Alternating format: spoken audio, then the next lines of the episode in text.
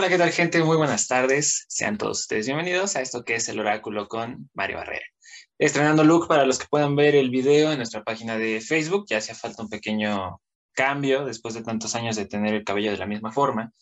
Y pues el día de hoy tenemos un invitado muy especial. Nos adentramos por primera vez en el mundo de la música. Tenemos a alguien ya con recorrido, ya alguien con mucha experiencia, alguien que no es nada nuevo, Actualmente forma parte de la agrupación Kongs como bajista y como segundas voces. Y también eh, este año, si no me equivoco, ingresó a la banda Cerebral Miasma en la posición del bajo. Boris Nieves, ¿cómo estás? Hola, no, pues muy bien, muchas gracias por invitarme. Mira, sí, sí que hiciste tu tarea, sí, sí le sabes. muy bien, muchas gracias por invitarme. No, no, no, gracias a ti por, por aceptar la invitación. Pues bueno, eh, para los que no conozcan a lo mejor tanto tu, trayectoria, pues sabemos que ya eres un tipo con, mucho recorrido, mucha experiencia, eh, te has adentrado de buena manera en, los medios, al menos en la experiencia personal que yo he tenido eh, al colaborar o poder convivir en el mismo espacio contigo.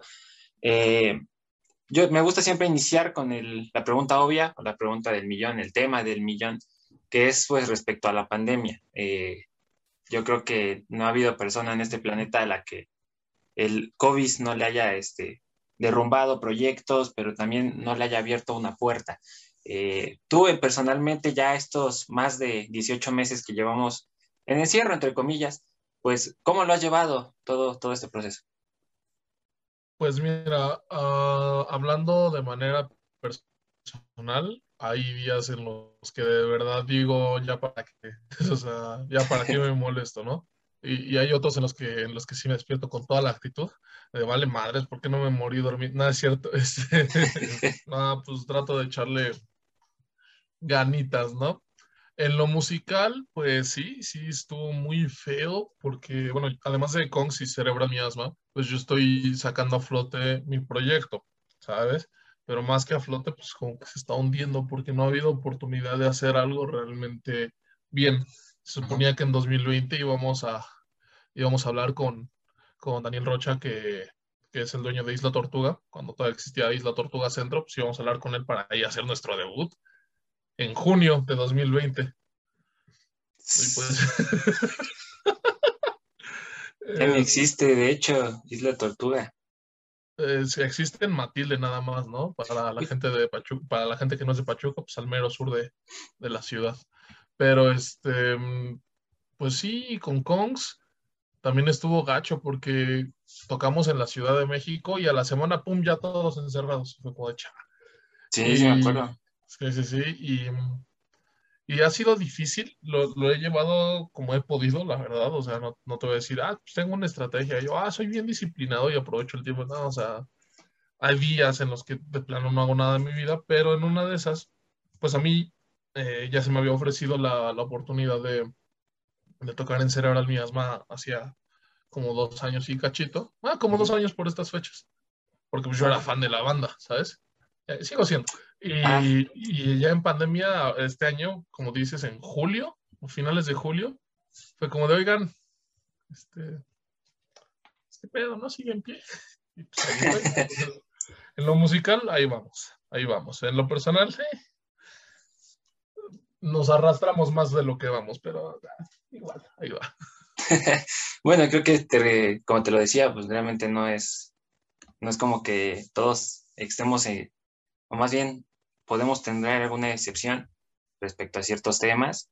Este, muchos proyectos, como te lo dije, se, se derribaron, digo, este, pero igual el hecho de que se abran puertas en un periodo tan difícil, creo que igual es, habla bien sobre todo, ¿no? Decías tú, por ejemplo, ahorita el hecho de, este, yo seguía la banda o yo era fan de la banda y ahora ya formo parte de ella. ¿A, ti, qué sensación te dejó eso en un inicio? Um, una sensación de incredulidad, ¿sabes? Porque eh, si, alguien ha escuchado la música de Cerebral Miasma de los que de los que te ven y te escuchan, pues sabrá que no es nada fácil. Eh, o sea, desde tú, aunque no seas músico, la escuchas y dices, oye, estos güeyes están eh, sí, muy pasados, ¿no? Entonces, al principio, cuando, cuando David y Pete me dicen, sí. Se ve como, ay, sí, entonces yo, llegué con mi bajito así chido a la, casa donde ensayábamos antes, y es, con este bajo, cuatro cuerdas, ah, así bonito, yo, así, así, sí. Y luego dicen, pues ahorita estamos componiendo, y yo, ah, entonces por eso fue como de incredulidad total, fue como de mi primer ensayo, mi primera reunión con estos, eh, con estos músicos, ya me están pidiendo que empiece a, colaborar en el proceso de composición, o sea, me sentía soñado, la verdad. Pero ya conforme pasa el tiempo, pues mi, sensación es otra más que de gratitud, ¿sabes? Porque me, me han dado muchas oportunidades, he aprendido muchísimo. Entonces, pues sí, la verdad sí fue una, una, una, sorpresa muy grata y hasta el día de hoy lo sigue siendo, sigue siendo una experiencia muy, muy grata muy grata y sobre todo que fue una puerta que no te cerraste, ¿no? Digo, a lo mejor, yo al menos así lo veo, cualquier otra persona o alguna persona se hubiera paniqueado, ¿sabes? Con la oportunidad de, con una oportunidad tan grande, yo creo que hubiera dicho, creo que mejor no, no sé, por miedo a, a, no armarla, porque muchas veces eso es lo que nos come, pero tú no lo tuviste. Pues no, realmente no, porque porque cuando ya se me había ofrecido esto, que te digo, fue por estas fechas en 2019, yo había dicho en un inicio que sí, pero justo por ahí empezaron a llegar otras cosas para los Kongs, eh, que, le abrimos a DLD, que el, festival de Halloween que hicimos en el difunto Unterhaus, que mi proyecto, este, Tequila Humbucker, mi proyecto, pues, se había juntado de nuevo después de mucho, mucho de estar inactivos y dijimos, pues vamos a armarla. Entonces yo les dije, sorry, ¿no? O sea, ahorita ando ocupado. Entonces, ahí sí después dije, chale, creo que si me hubiera organizado mejor, pues sí la armaba. Pero ahorita como ya acabé mis clases y ya, este, pues no estoy haciendo nada realmente que me consuma tanto como lo hacía la escuela, dije, pues ahora le vamos a darle. Entonces, pues eso. Oye, es cierto, ¿eh? Bueno, digo, a mí se me había olvidado ya el detalle, pero tú ya egresaste. Entre comillas, oh. porque Ajá. Eh, mira, uno es tontito, uno es estúpido y se le van las fechas de preinscripción al servicio social y lo termina haciendo en el periodo en el que debería hacer sus prácticas y sus prácticas las está haciendo en el periodo en que ya debería haber egresado por completo, ¿no? Pero pues... ¿En dónde, ¿En dónde andas, este, en dónde andas haciendo tus... ¿Qué estás ahorita en tus prácticas, no? Prácticas, ajá. ¿Dónde las andas haciendo? En el Instituto de Artes, hermano, aquí de, de la universidad. Está está bien chido el asunto. Me toca editar, subir, eh, compartir y, ajá, y pues en general distribuir contenidos audiovisuales y digitales que se usan para los eventos que se llevan en el instituto y pues está, está chido, está, relax. Pero no es lo mismo que, no es lo mismo que el famoso, ¿cómo? ¿Cómo le llaman a esto? El community manager. O sea, ¿te llevas las redes tú de, del Instituto de Artes? No, no, no. Eh, yo, por ejemplo, más que las redes, yo programo los videos que se van a transmitir y este en, Facebook y en YouTube. Que ah, realmente no me consume tanto tiempo de, estar haciendo cosas, sino de esperar así de que cargue el internet, que se suba el archivo, que no se vaya a caer.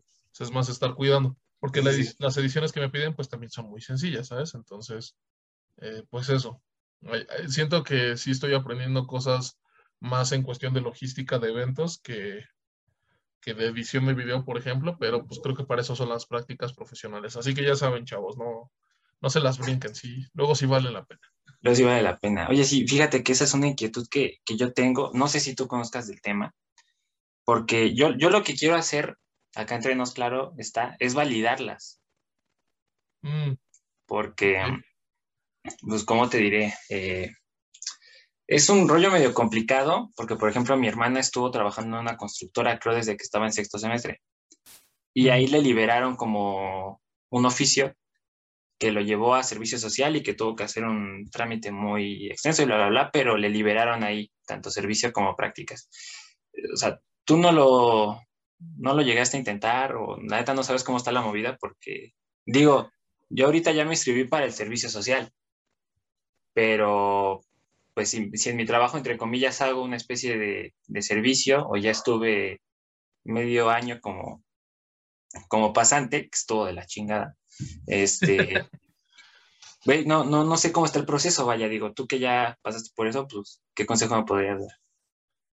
Pues mira, yo eh, lo que sé es que si tienes que hablar con coordinación, eh, antes, antes de subir, ya que te preinscribiste, eh, falta la inscripción, que es cuando, y esto no solo va para ti, va para los demás, es cuando escoges un proyecto de, de una unidad receptora. No sé si sea válido hoy día en servicio, pero en práctica sí, que puedes tú proponer una nueva unidad receptora que no venga en el catálogo brindado por la universidad. ¿Qué quiere decir esto?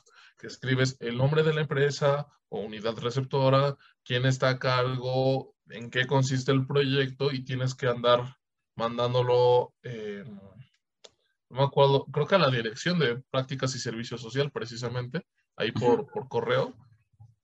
entonces propones tu nueva unidad receptora y si te la aceptan, entonces ya es hablar con coordinación de la carrera y con dirección de prácticas profesionales para que digan, ah, no, pues este cuate ya hizo, ya, hizo unos jales acá, entonces pues ya, ya cumplió, ¿no? Y dices, chido.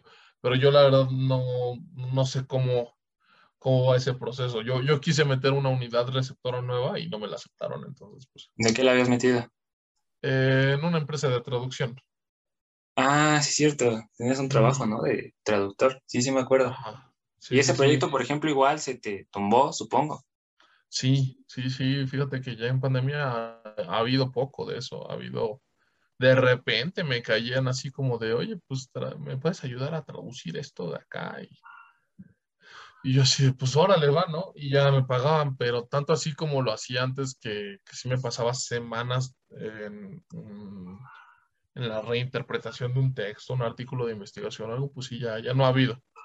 Ya no ha habido. Entonces, em, pues creo que igual por, por ya no estar dentro del medio, creo que tampoco supe bien cómo hacer las cosas para que la universidad me lo validara, pero mira, si, si, si hay un historial de esto en, generaciones pasadas o con otros alumnos de la carrera, yo creo que yo creo que es posible. Nada más haces cosa de rascarle ahí en dirección de servicio social y prácticas profesionales. Pero sí, no. Sí. Igual, igual, a veces salen cosas chidas. ¿eh? Yo mi servicio lo hice en Elementum y la verdad es que no me arrepiento de haberlo hecho a destiempo por, cómo me tocó vivirlo, con quién me tocó convivir y tal, y me llevó un muy buen sabor de boca, aunque bien lo pude haber liberado, no sé, como con Bulbo Radio, por ejemplo, ¿no? O sea, mm. eh, pude, pude haberle dicho en Oye, sí, sí, sí. Ajá, a, Ryan, a Santi, a Leslie en, la actualidad, oye, pues este, te hago unas cositas por ahí, ¿no? Tú me echas la mano, pero,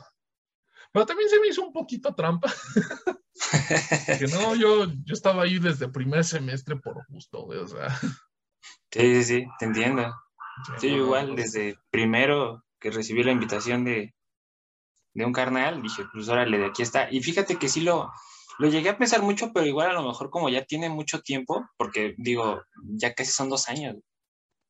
Ya en, marzo se hacen dos años de que no pisamos cabinas. Este, ahorita a ver, en enero dicen que ya vamos a regresar, quién sabe. Nada yo espero que sí, porque ya urge, ya urge. Ya no... Sí.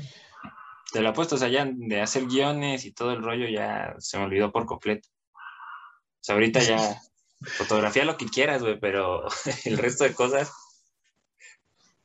Es que es una cuestión, yo creo, de todos los involucrados en este sistema en línea. ¿Por qué lo digo? porque entre que los profesores, directivos, como quieras llamarle, toda la parte administrativa y docente de las escuelas, universidades y colegios, que no están acostumbrados a esto, pues no estaban listos. Y los alumnos, pues menos, ¿no? Entonces, yo he visto opiniones muy divididas de, no, a mí me encanta este sistema porque me doy mi, mi tiempo de, organizarme y de estudiar y los contenidos y tal, y a los tres meses, ah, ya regresenme a las clases presenciales, y es válido, es válido, porque pues, al final, pues si no te gusta, no te gusta y ya, entonces sí, sí te creo que, que de repente digas, ay, güey, ¿cómo se hacía bien un guion? O que lo hagas y no, así no era. ¿Cómo se hacía entonces? Yo, yo lo viví en, en una cuestión de, bueno, yo, yo, yo, también daba clases de matemáticas, así, regularizaciones para, de prepa para abajo. Y el otro día, eh, no me acuerdo quién me preguntó, y yo, ah, sí, mira, es, y yo sé, ah, pero porque ya no lo practicas, ya no, ya no tengo que ir a, regularizar niños, o sea, entonces yo siempre he dicho que la mejor manera de aprender es enseñando algo, ¿no? Este, o tratando de enseñar en todo caso. Y se me fue, pero feo, feo, feo. Hay muchos conocimientos que hoy día yo me pierdo porque yo no soy disciplinado en el sistema en línea, entonces mi preocupación es entregar, cumplir con las fechas límites este, y se acabó, ¿sabes? Somos iguales. Sí, entonces, sí, sí, la, la, verdad es que sí urge. Tristemente, yo sigo pensando que en México no tenemos ni la cultura de la prevención ni la cultura de la previsión como para que ya se haya hecho un plan bien de cómo regresar a clases, ¿sabes? O sea, es como sí, güey. muy improvisado todo y pues, tampoco está mal, también se vale, pero sí, no, no. deja tú improvisado, ahorita que mencionas lo de la parte de la planeación, o sea, digo, no, no es como que se presentara una estrategia, ¿no? Ya ahorita nos, nos, vamos a meter en temas medio políticos, pero por ejemplo, cuando salió la noticia de que según este, ¿cómo había dicho el, el presidente, ¿no? De que este, el 30 de agosto todos a clases presenciales y y fue como de, ah, bueno, sí, ¿y de qué manera, no? O, qué se sigue, qué se hace, porque nada más soltaron el anuncio así de, ah, ya regresan. Y pues, digo, no, o sea, que igual no te creas, ¿no? O sea, era un poco de lógica de que si no hubo una planeación para controlar una pandemia, pues mucho menos va a haber una planeación para un regreso óptimo a las aulas. Exacto. Y, aparte ahí, ahí ya se meten ya, ya se meten muchas responsabilidades en el bolsillo, pues quienes están a cargo de los sistemas, del sistema educativo y de, de las escuelas, ¿sabes? O sea, yo lo veo con mi mamá, que es directora de un preescolar aquí en Pachuca, que de repente sí es como de ¿y cómo le vamos a hacer? O sea, regreso escalonado, el sistema híbrido pues va a estar imposible, porque como es preescolar, pues hay que prestar especial atención a, a las mentes más pequeñas, sobre todo considerando que este es un colegio constructivista con técnicas pues de, enseñanza más este más relacionadas con la parte humanista y tal. Entonces no es como de, a ver niños, ahí está el pizarrón, copien, no, no, no, o sea, es ir niño por niño, así. Y entonces, si, si ahorita en línea se les está complicando, porque ya medio le agarraron el ritmo, cuando regresen va a ser y pónganse el cubrebocas. Y, no se quiten el cubrebocas, porque yo quiero ver que, que los padres de familia se, se avienten la, la, titánica labor de, pues de condicionar, por así decirlo, aunque suene feo, condicionar ese comportamiento en sus crías de no quitarse el cubrebocas. Sí, Yo lo he visto en el transporte público las veces que he tenido que viajar. Estamos todos con el cubrebocas y el niño se lo empieza a quitar y no, póntelo y se lo quita y lo tira. Y... No, no falta el niño, ¿no? Que más lo tiene hasta acá. No falta el. Ese, es adulto, igual. ¿eh?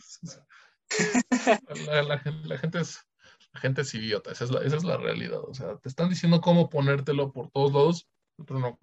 Yo he visto gente que lo trae, voy a agarrar este pañito, que, que se sube a la combi lo trae acá en la papada y nada, se lo suena acá. Ajá. Y a veces traen la boca como así, es como de, güey.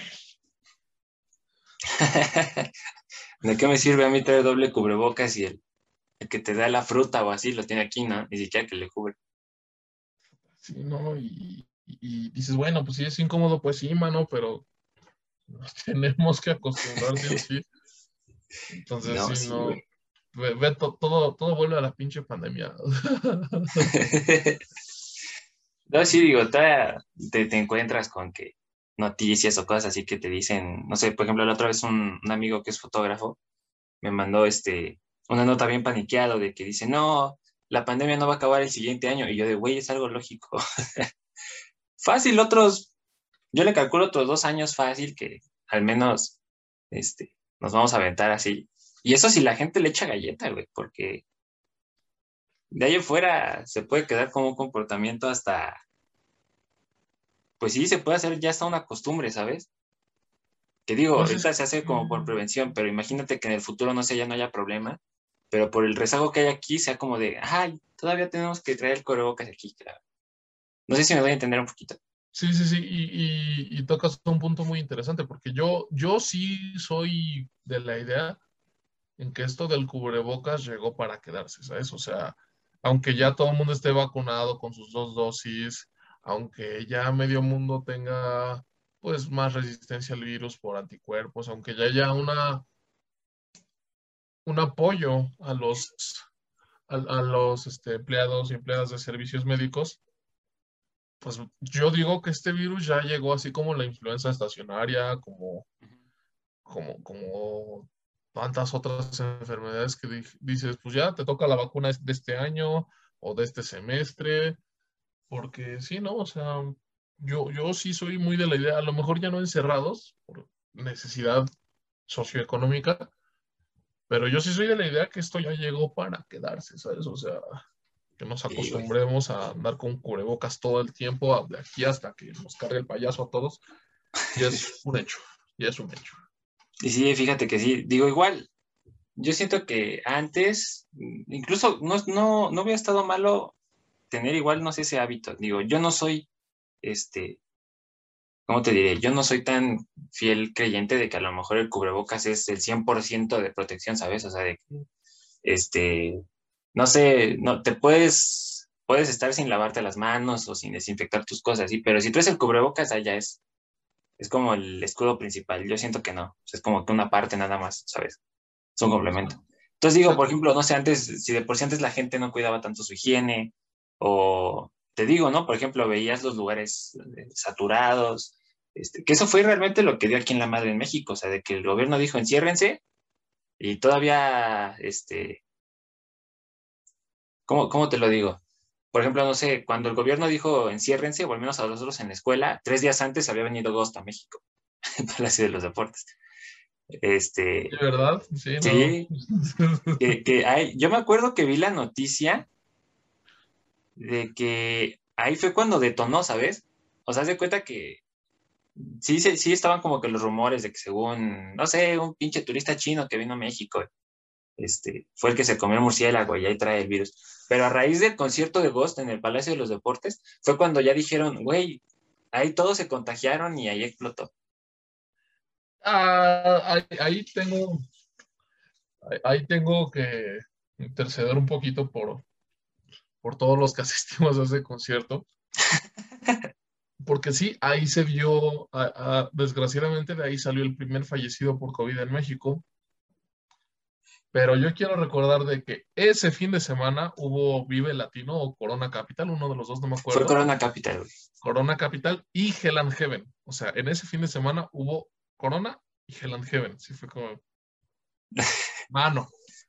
Pero es que te, te, digo lo mismo de la cultura de prevención, ¿sabes? O sea, porque digo, lo del COVID no es como que fuera puta madre, explotó justo, justo en marzo fue algo que ya venía desde diciembre, creo, diciembre del 2019, que fue cuando empezó lo del paciente cero y que la goma, este, precisamente esa cultura de la prevención. Digo, obviamente, ¿tú qué vas a saber? Que, este, que en este concierto o así, eh, ahí va a detonar el, el COVID en México, ¿no? No es imposible de saber, güey. Sobre todo porque era un virus nuevo que no conocías y era como de, ay, sí, güey, es una gripita y de repente 15 días después, pues, te llamabas Marta pero un poquito más de cabeza yo creo que se hubiera hecho falta. Sí, claro, totalmente. Sobre todo considerando que para mí, para mí, para mí, aquí en México la pandemia empezó muy pronto. Entonces, ¿qué pasó? Que, que, en marzo todos estamos así, ay, no mames, el virus, a la madre, nos vamos a encerrar todos. Y ya como por abril, mayo dijimos, ay, ni ha pasado nada, todavía no hay muertos. Y a mediados de año, huevos. Como de, oh, O sea, entonces, para mí, para mí, la pandemia en México debió haber empezado en abril, mayo. pero debió, debió haber empezado, o sea, ¿a qué te refieres? La cuarentena, más bien, no, la pandemia, la cuarentena, la cuestión la de cerrarnos, de cerrar, eh, de, prohibir los espacios públicos, las reuniones, todo eso, para mí todo ese protocolo debió haber empezado en abril o mayo, porque en marzo, pues sí, o sea, ahí tendríamos como un colchón de un mes o dos meses de medio empezar a planear cómo iba a estar el asunto. Porque yo me acuerdo, hablando de la escuela, que teníamos clase con la profesora Silvia de campañas publicitarias. Entonces, todo el salón teníamos que hacer una campaña pues, de concientización y prevención sobre el virus precisamente y ya la habíamos empezado a planear, que vamos a hacer videos, que vamos a hacer flyers, infografías, tal, tal. Y de repente dos días después, no, chavos, ya no pueden venir a la escuela. y sí, y es que igual, igual yo me acuerdo muy bien de eso porque fíjate que yo todavía la última semana de clases, todo con de no estar en mi casa, pues seguí yendo al instituto. Este, fue el lunes creo cuando dieron la indicación de que no, hay un contagiado en, en Leli, no sé si te acuerdas. Sí, sí, sí, sí, Este, de que no hay contagiados en Leli, que ya van a cerrar el instituto. Al día siguiente ya habían este, cintado toda esa parte de Leli, la puerta. Y a partir de ahí, con cada día que pasaba el instituto era más y más y más y más. Yo creo que hasta el viernes, este, no habíamos, no te voy a dejar mentir, no había ni 30 personas en el instituto. El último viernes, pero digo, o sea, mucha gente todavía iba, me incluyo ahí en ese aspecto, este, que este, a echar desgorre, que que la, que la cosa, digo, al final de cuentas las clases ya ni se daban. Me acuerdo que incluso vimos a, vimos a Marta Vanessa ese viernes y sí fue como de, este, estábamos adentro de un salón y fue como de, no, sálganse de ahí que porque lo acaban de sanitizar con un buen de cloro y que la goma. Y este, no, nos corrió Marta Vanessa del salón. Dice, ya váyanse a sus casas, que porque ya no pueden estar aquí. O sea, digo, nada más fue el enviarnos hacia casa igual, en ese sentido. Que digo, igual, en ese momento igual, ¿tú qué haces? Vaya, es una decisión de emergencia, no es como que igual estés tan sujeto a la planeación. Pero, pues sí, o sea, yo siento que el error fue anunciarlo como una cuarentena breve, ¿sabes? De decir nada más, ah, no, son 15 días. Y, mucha gente, lo peor es que se lo creyó. Y no solo fue en México, también he visto, eh, porque por, los videojuegos en línea, precisamente durante la, durante la pandemia, se, he conocido mucha gente de otros países. Y, por ejemplo, en Singapur les dijeron cuatro semanas. ¿no? Este, y tómala. En Estados Unidos les dijeron dos semanas. En Canadá no me acuerdo. En Australia les dijeron dos semanas. En México nos dijeron dos semanas. O sea, porque dijeron, ah, pues sí, sí. Pero ¿qué es lo que pasa? Que te digo, antes el miedo estaba acá y la prevención, más bien, el miedo y la prevención estaban acá y los casos estaban acá. Y entonces se ha ido haciendo así porque como cuando el pánico estaba hasta acá, no había casi casos, todos dijeron, ah, pues puras jaladas, eso del COVID no existe. Lo de este, los chips el, el termómetro te mata las neuronas, 5G, que su pinche mat, la, la, la, la, la, la, la, la, pum. Medio millón de muertos en Estados Unidos. Y sí, ¿eh? Sí, güey, o sea. y de repente, pum, seis mil y tantos contagiados en un día en Pachuca. Sí, es cierto, güey. aquí igual en Pachuca se disparó muy, muy, muy cabrón. Es que, pues es lo que te digo, o sea, cualquiera que se asome a su casa, que dé a la calle y vea a los transeúntes, póngase a contar, o sea, póngase a contar cuántos llevan el cubrebocas bien, cuántos lo llevan, ¿eh? Y tal.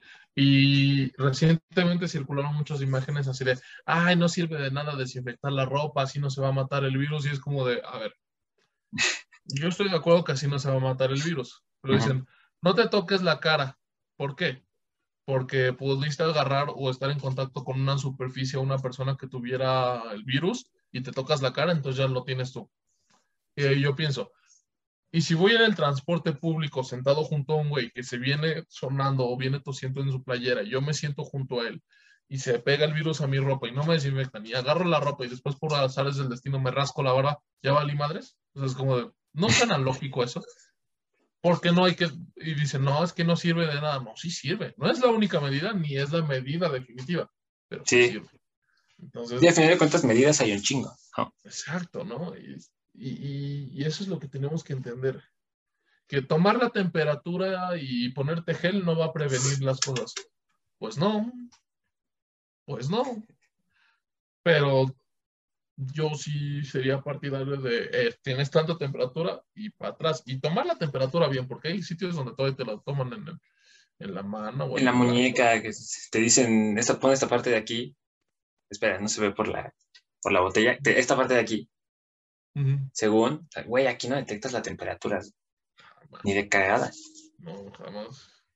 Luego, luego hay rumores de de que no, pero es que el cuerpo, este, toda tu temperatura es la misma, entonces no hay pedo. Claro que no. No, güey.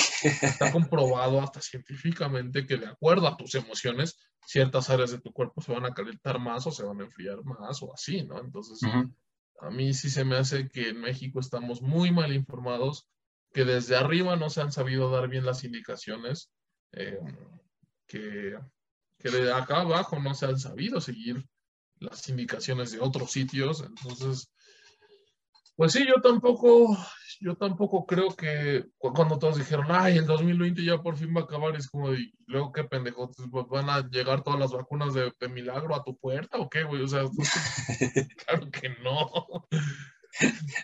Y sí, eh, de hecho, yo me acuerdo mucho de cuando anunciaron el esquema de vacunación, este, eh, el, el, que, el que pegó el grito en el cielo fue mi papá, fue que creo que de 18 a 30 abarcaba un periodo de junio, junio de este año, hasta mayo, creo, del 2022. Y fue como, y fue como de, a la verga, ¿por qué? Y yo dije así como, somos más, güey. Y aparte, o sea, digo, no es, no es aparte como que las vacunas sean tan fáciles de llegar, ¿estás de acuerdo? Digo, lo que pasó aquí en Pachuca, de que, este, en Pachuca dieron Sinovac y que en Mineral Astra, por ejemplo. Yo corrí con la bendita suerte, güey, te lo digo así, con la bendita suerte. A mí me tocaba en Zempoala, me tocaba la Sinovac. Yo muy en el fondo estaba, güey, no quiero esa vacuna porque, no sé, o sea, a lo mejor el porcentaje o la mayoría de los estudios dicen que Sinovac protege como un 60, 65% nada más. A diferencia de un Astra que te protege al 90, 90 y pico.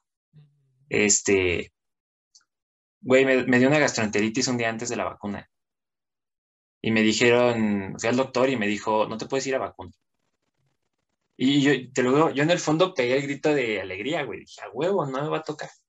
Mm. Este, pero yo sentí que el karma me la devolvió porque me mandaron al Jesús del Rosal y que allá nada más estaban poniendo Sinovac, güey. Entonces fue, ya, pero te la vas a poner. Entonces, digo, es un caso de muchos, pero hubo muchos que, por ejemplo, por mera negligencia, güey, dijeron, no voy a poner la Sinovac. Y se, se empezaron a conseguir que comprobantes de domicilio, que a irse a cambiar incluso la dirección de, de, sus casas, porque me tocó ver un chingo de gente formada en las oficinas del INE que iban a modificar su dirección para tener la residencia mineral de la reforma y que les tocara AstraZeneca. Imagínate ya hasta qué pinche grado tienes que llegar.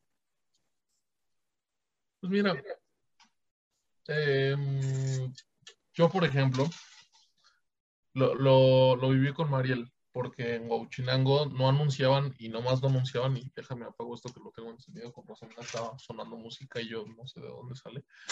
Este, yo lo viví con Mariel porque me dijo, oye, pues yo estoy acá en Huauchi, tengo dirección de Huauchi y tal, pero nomás no anuncian las fechas de vacunación. Y, y sí, ¿no? O sea, está grosero. Y le dije, oye, pues, si ya te quieres vacunar, pues técnicamente tú vives aquí cada que vienes, ¿no? Entonces, eh, pues no me siento orgulloso ya después de que vi todo lo que situaciones como la mía desataron. Pero también digo, o sea, siento que, que bien pudo haberse ido a Pachuca a vacunar, que es donde viven sus tíos, y tampoco habría habido tanto pedo, ¿sabes? porque pues al final es eso. Lo que a mí me pareció incorrecto fue esta segregación, no por la zona en la que es, sino por el tipo de vacuna, porque no, con esa no puedo viajar a Estados Unidos. Y prácatela, resulta que sí puedes. Es ah. No, aparte, güey, digo, no, no, no quiero sonar muy clasista en este sentido, pero es un comentario hasta cierto punto válido, de que mucha gente ponía ese pretexto, ¿sabes? de que no, es que no puedo ir a Estados Unidos. Es como de, güey, ni siquiera has ido. ¿Estás de acuerdo? O sea, no es como que este, vayas a ir mañana a Estados Unidos a la de huevo te tengas que poner la vacuna. Porque hubo gente que neta, güey, esa fue la excusa. De decir, no, es que voy a viajar a Estados Unidos y que lo hago más, güey. No, no. Eh, güey, no están dando ni pasaportes ni visas en este momento. No, no, no hables tus mierdas. si no la tienes, no te la van a dar ahorita. y sí, y, y de hecho sí, yo me acuerdo, no me acuerdo qué profesora fue de la licenciatura, creo que fue Minerva, fíjate. Este, que según ella, este, bueno, que a los docentes les aplicaron la cancino, pero que ella, según, no se fió y creo que se había ido a vacunar a Estados Unidos, algo así nos dijo. Y sí nos dijo al final, así como de esa tutoría de, no se pongan la Sinovac, pero por nada del mundo no se pongan la Sinovac. Así bien, no sé, a lo mejor exagerando un poco, digo, a final de cuentas, vacuna es vacuna, güey. Digo, es preferente tener un 0% de defensa es mucho mejor tener el 60, ¿estás de acuerdo? Sí, claro. El 60 0, quieras o no, pues ya es protección. Y ahora, evidentemente no va a ser las únicas dos vacunas que tengas en tu vida. No, porque así como te pudo tocar ahorita Sinovac o AstraZeneca, después te puede llegar Moderna, Pfizer. La Pfizer. No sé, o sea, otras, ¿no? Yo, yo, yo pues yo no tenía nada en contra de, de hecho yo, yo al contrario de ti, yo no me quería poner la AstraZeneca por todos los memes que yo dije, no, me va a dar en la madre esta cochinada. y, y, y, el primer día yo no me sentía mal, Mariel sí. Y el segundo día Mariel no se sentía mal y yo estaba que me moría, hermano. De verdad dije, Dios es, o sea, sentía que me temblaba el cuerpo, no me podía mover, me dolía la cabeza, quería vomitar y no me salía nada no tenía hambre, no tenía, estaba así ¿qué pedo? Fíjate que igual esa vez yo le, le, sufrí, porque bueno, en el equipo donde yo trabajo está una doctora. Entonces ya cuando yo le conté de, no, me voy a poner la Astra, y me empezó así, casi, casi que a enlistar todo lo que tenía que hacer. Dice, tienes que tomar un chingo de agua, este, trata de comer muchos cítricos antes de, o sea, se cuenta, la vacuna te la ponen en la mañana. Este, dice, vete bien desayunado a la vacuna, este, toma agua, cómprate tu paracetamol, compra suero, todo esto, todo el otro. Y ese día tenía que ir a trabajar precisamente a una sesión de fotos en una casa. Eh, a las siete y media de la noche, estando ya en casa ajena, empiezo a sentir que me temblaban las manos. Dije, ta madre, ahí viene, Ahí viene. Ya de repente, este, empecé a sentir así calentura y allá en la, en la casa de, de la gente que le hice la sesión, fue como de, oye, pero es que ya te sientes bien y yo así como de, sí, güey, ya me siento bien. Este, toda tuve que manejar así, este, me fui muy despacio, evidentemente, porque, pues sí, sentía las manos débiles, dije, si ahorita me voy rápido, nunca va a faltar este movimiento. Este, llegué a mi casa y así como te lo digo, me puse pijama, me tomé paracetamol, me metí en la cama, este, la peor media hora de mi vida, este, me quedé dormido de tanto temblar. Desperté una hora después y como si nada. Así te lo juro, o sea, incluso desperté, eran como las 11 de la noche, me mandó mensaje a mi novia, fue como de, ya me siento bien. Le o ya ni dolor de brazo, al otro día nada. Mm, no, yo el brazo lo tenía inmóvil. Y de hecho, Mm, ese fin de semana que nos vacunamos, eh, um, también vacunaron a David de Cerebral. Y así se tuvo que, o sea, la pidió pues, en el brazo derecho porque dijo que era zurdo. Y así se aventó las grabaciones, porque pues, casi no mueve, no mueve este bracito, pero dijo que sí le dolía. Y te digo, el día que nos la pusieron, yo me puse a practicar y dije, ah, porque me la pusieron en el izquierdo, y dije, ah, pues no está nada mal, está, está relax este pedo, no, no, está, no está tan grosero como yo pensé que iba a estar. Y al día siguiente, cállate, güey, no podía, no ni hacer esto porque era como, ah, su pinche pesado, y como, si me hubieran dado un plomazo, güey, así, no, no, no. Sí, se sentía bien, bien erizo. A mí no me dolió el brazo, fíjate, con, todavía una semana después, llega, llega mi hermana, y así me vio con el brazo aquí, no sé si no la pensó, pero llega y el, el puñetazo, pero me dolió como no tienes una idea, güey. Sentí que me punzó el brazo así de plano. Y yo como de verga, es que le, dio exactamente donde me habían puesto la vacuna. Y este, yo no había sentido dolor ni nada, así te lo juro, pero hasta que no me dio el golpe, ya sentí lo que era quedarse sin brazo por unos minutos. Yo ahorita, por ejemplo, desconozco, por ejemplo, ahorita no sé, nosotros que nos vacunamos en Mineral, fechas de la segunda dosis no han salido y no van a salir en buen rato. No, de hecho no van a salir en un, un ratote. Pues es, pues una... ¿Mande? No, no, no, dime. es, es, una cuestión de, pues de logística realmente. Este fin supe que van a empezar con, o bueno, o ya empezaron esta semana, no sé cómo va a ser el business, con los de 30 y más en Pachuca. Porque 30 y más mineral, según yo, todavía no hay, según yo. Y a eso échale que faltan 20 y más Pachuca y luego 20 y más mineral, de brother, o sea, ahí decía 12 semanas, ¿no? Tenemos hasta el 5 de noviembre para, la para los que nos tocó Astra, pues nos toca la segunda dosis.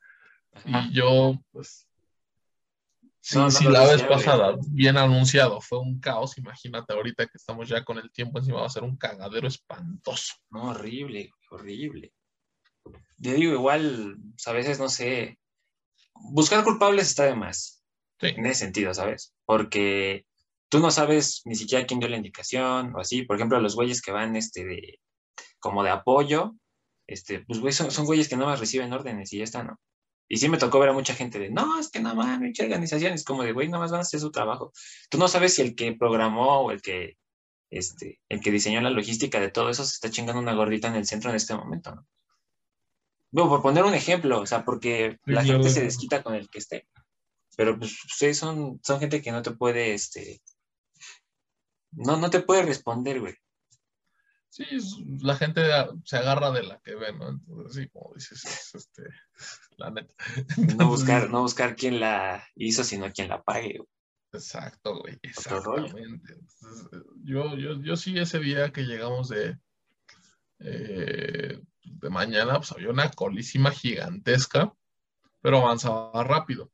Y cuando mi hermano el día siguiente, al día siguiente se fue a vacunar, se fue como de, güey, qué pinche horror, estuve tres horas ahí, que no sé qué, que no avanzaba, y que luego ya no había vacunas, y yo decía, no, mames". Sí. Sí me tocó, tengo que cuando fue lo de Jesús del Rosal, me fui la primera vez a las 8 de la mañana y ahí estuve 9, 10, 11. Este, el pedo ahí fue que repartieron turnos. Haz de cuenta, salió así un señor y empezó a checar este, documentación, con que fueras del estado de Hidalgo, este, te daban tu numerito. A mí me había tocado el 164, para que me acuerdo. Y de repente se pararon así como por cuatro horas, hasta las 2, 3 de la tarde empezó a avanzar la fila. Rápido, rápido, rápido, rápido. Que de hecho, eh, fíjate, ahí en la fila como a las 11, este, una amiga venía del trabajo y se esperó conmigo, güey, estuvimos cuatro horas. Este, y ya de repente yo estaba así como que a la vuelta de entrar al centro de salud y este, en la puerta de atrás empiezan a anunciar que se acaban las dosis, porque de, re- de repente volteo y ya no tenía nadie formado atrás y veo un chingo de gente este, acumulada en las escaleras, dije ya vale más. Y pues dicho y hecho, güey, que nada más eran 150 dosis. Pero ese- en esa ocasión, ¿para qué dan turnos si no hay dosis, no? La logística ahí es de que, no sé, llega tal número de personas y los que pasen, pues tienen su vacuna y los que no, pues a chuparla, ¿no? Prácticamente. Claro, Pero, claro. eh, pero ese día te dieron turno.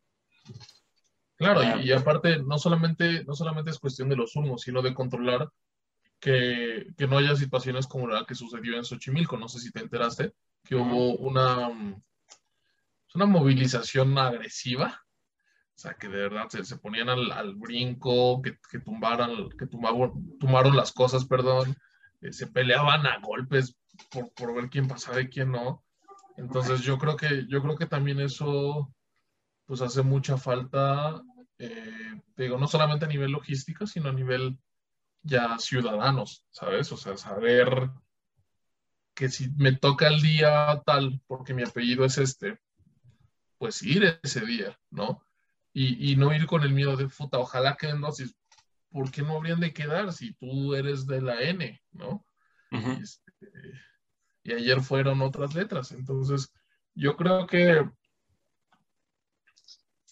yo creo que hay que ser también empáticos con los demás y saber distinguir eh, el beneficio propio del colectivo.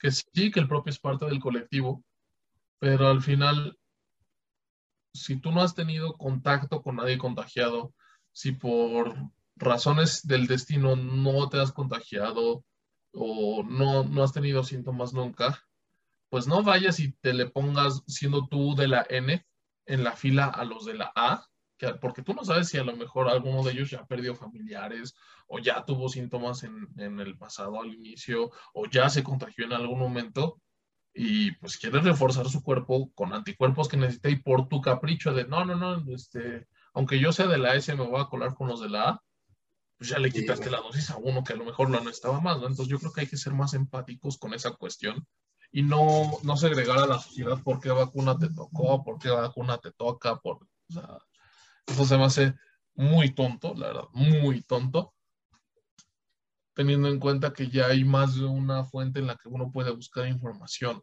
llámese OMS, tanto en sus páginas como en redes sociales, llámense distribuidoras de noticias internacionales, y comparar datos, o sea, todo, eso es lo que para mí hace falta, digo, no solo a nivel organización, sino también a nivel ciudadanía. Sí, digo, al final de cuentas, pues ya el tiempo va a decidir, o el tiempo va a decir si, si, si de algo aprendemos de esto, que por lo visto no creo, digo, este, yo me, yo me di cuenta de que realmente la pandemia no sirvió de nada, güey, cuando en el Pachuca Cruz Azul el estadio se llenó. Por ejemplo. Te lo dice alguien que estuvo ahí, entonces. Yo ya qué te digo, güey. Y se supone que tendría que haber un control precisamente de cuánta gente entra y cuánta no, ¿no? O sea, decir, sí. bueno, si el estadio tiene capacidad para, no sé cuántos tenga el estadio aquí, eh, 10 mil personas. Bueno, pues que no entren 10 mil, que entren unas 3 mil, unas 5 mil máximo, bien repartiditas, no sé. Eh, porque pues entiendo la parte económica, pero se llenó, güey. O sea, estaba a reventar. Estaba hasta la madre, güey. Neta, te lo digo. Yo lo vi así de primera. Este. Al, principio se podría decir, a unos 20 minutos antes, el estadio ya estaba bien. O sea, estaba dentro de lo reglamentado. Porque tú podías ver, ¿no? O sea, se ven como que los huequitos así entre los grupos de gente. Pero en los últimos 10 minutos, de repente, Así, te, lo juro, por todos lados, un chingo de gente así. Un chingo, ¿eh?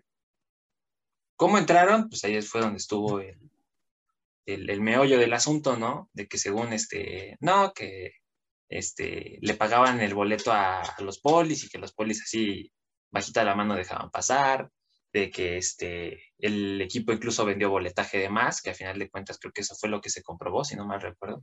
Sí, así por, eso, por eso vetaron Estuvo, estuvo cagado eso porque, por ejemplo, había anunciado el veto a Pachuca, este, así como que solamente los portales de noticias, antes de que se hiciera oficial. Y antes de que saliera el veto oficial, pone, ¿cómo puso Pachuca? No me acuerdo el comunicado que hasta a mí me dio risa, güey. De que, este, no, por el, la falta de compromiso y que bla, bla, bla, nosotros nos autovetamos o vamos a jugar los primeros partidos a puerta cerrada. ah, porque supieron, o sea, se dieron cuenta que la cagaron y dijeron, antes de que nos cague alguien más, nos vamos a echar, nos vamos a echar este, la culpa a nosotras. espérame tantito. Perdón, hermano, es que como, pusiste, como pusiste en el promocional de, de este desgorre, este, pues, pues sí tengo el sazón en las manos y ya, ya, va siendo hora de que empiece a hacer, hacer la comida en un ratito. Entonces me están preguntando qué vamos a comer hoy. sí, sí, te entiendo. De hecho, yo igual, este, me, dijo mi mamá antes de que, bueno, salió, dice, está atento el celular porque te voy a marcar para que salgas por una paquetería que me va a llegar. digo, gracias a Dios, güey, no, no me ha marcado hasta ahorita, pero si hubiera sido el caso, si te hubiera dicho de, mamá, estoy grabando, ahorita voy. Pero está bien. Bueno, ya para, ya para terminar, mano, este, ya como pregunta final, ahorita evidentemente tienes muchos proyectos, tienes muchas cosas por delante. Oh, bueno. Pero digamos que un oráculo se caracteriza por ver más allá. Te hago la pregunta, ¿cómo se ve Boris Nieves en un lapso de, ¿qué te gusta? Cinco años. Cinco años. Es fácil porque yo en cinco años ya pienso haber consolidado mi estadía tanto en cerebral miasma como en tequila humbucker. Ah, a lo mejor esto que voy a decir suena un, poco polémico, pero ya me vale madres. No sé si en Kongs, no sé si en Kongs, eh, porque personalmente pues sí son mis amigos, son mis hermanos y todo, pero Cerebral Miasma es un proyecto que me está consumiendo muchísimo tiempo, muchísima atención, muchísimo, muchísima dedicación. Y pues honestamente es música que a mí sí me gusta. O sea, yo siempre lo digo, a mí me encanta tocar la música que hacemos con Kongs, me encanta. Me, cuando había shows en vivo, cuando hemos llegado a hacer shows en vivo y tal, me encantaba ver que yo pedía que pusieran las palmas en el aire y a lo mejor no todos, pero una gran parte sí empezaban a aplaudir. Este, si yo me tiraba al piso, me la celebraban. De repente, cuando Mariel llegaba a ir, pues yo uso un sistema inalámbrico para tocar, entonces no dependo de los cables. Entonces estoy así tocando y la localizo eh, sin dejar de tocar. Voy hasta donde está ella, le planto un beso, me regreso al escenario y la gente se volvía loca con eso. Entonces eso en los Kongs me encanta. Pero la música de los Kongs es música que yo no escucho, ¿sabes? Sí. Insto a otros que la escuchen porque sé que es buena música, no es, no es una basofia, pero yo de buenas de primeras yo no la escucho. Y el death metal es lo que más me gusta, así Sí, claro. Este, hasta se me está roncando la voz nada más de, pensar en death metal. este, y entonces, y pues Tequila Humbucker es mi proyecto, es, es algo que por lo que he luchado durante seis años, sacar adelante con distintos nombres, con distintas alineaciones, pero siempre con la misma musicalidad, siempre con el mismo objetivo. Entonces, yo en cinco años yo ya me veo consolidado tanto en Cerebral como en Tequila, eh, en uno como músico y colaborador y en otro como líder, realmente, y músico, obvio. Ya me veo pues con un, con un buen fajo de, reproducciones en, en, plataformas digitales. Y me gustaría que en cinco años pues ya, ya tenga el recurso para, pues para a nivel personal, pues poderme haber casado con Mariel ya en cinco años, ¿sabes? O sea, yo es algo a lo que sí aspiro, si con ella sí me veo eh, en un futuro. Entonces, pues eso. O sea, yo ya en cinco años, yo ya tengo que ser el referente del technical death de mi país a nivel bajo y un músico consolidado y seguido no me importa tanto el dinero, sino inspirar a otros y que la gente se vuelva loca con mi música, como yo me vuelvo loco con la música de otros. Yo ya quiero haber logrado eso en tequila. dentro de cinco años ya tiene que haber pasado. Pues yo creo que ya, ahora sí que echándole los kilos, pues sí, yo creo que igual lo, lo vas a llegar a hacer. Digo, te conozco ya desde hace mucho tiempo. Yo creo que desde el primer semestre como que congeniamos ahí un poco el plato fuerte fue en segundo semestre. Me acuerdo que tú me recibiste en los cursos de Bulbo, entonces, ¿cuánto ya de amistad? Dos años y pico. Entonces, no, no es como que sea algo menor, te conozco, yo sé que lo vas a conseguir, echándole galleta, digo, nada llega por su propia cuenta, absolutamente nada, pero yo creo que echándole los kilos todo se puede. Pues hermano, muchísimas gracias por estar aquí. Este fue un episodio muy, muy completo, la verdad. Te agradezco bastante la participación. La plática. Este, hubo de plano, sí, muchas cosas que a lo mejor se nos fueron ahí. Este, ya por último, pues ya este, te dejo el espacio. Si quieres saludar a alguien, mencionar a alguien, tienes completa libertad. Quiero saludar a toda la raza de, del oráculo de Mario Barrera. Escúchenlo. Quiero también saludar a, todos los otros proyectos que están surgiendo ahorita en el séptimo semestre de, de la licenciatura en comunicación. Eh, un abrazo y un beso a, mi novia, a Mariel. Y pues nada, sigan, sigan a Kongs y a Cerebral Miasma, próximamente a Tequila, ya les estaré diciendo. Pero sigan a Kongs en Instagram, en Facebook, todos con K y con diéresis en la O, menos en Instagram. Estamos en Kongs como Kongs Oficial. Este, sigan a Cerebral Miasma, así nada más. Cerebral Miasma, tal cual se oye. Y, y síganme a mí, síganme a mí. Si me ven caminando por la calle y denme pastel de chocolate. Aunque no pueda comer chocolate, pero denme pastel de chocolate, me gusta. Acá conste. Pues bueno, hermano, este, esto sería todo por hoy. Muchísimas gracias. Eh, también muchísimas gracias a todos los que lleguen a escuchar este programa en las diversas plataformas digitales. Nuevo invitado o invitada el siguiente miércoles. Yo les puedo adelantar que si se arma lo que tengo planeado, yo creo que va a ser el episodio más mediático que hemos tenido hasta la fecha. Entonces, va a, ser una, va a ser una bombota, espero que, que tenga el pegue. Pues bueno, hermano, muchísimas gracias y este, un enorme abrazo y a seguirse cuidando. Hasta luego. Hasta luego, hermano. Muchas gracias.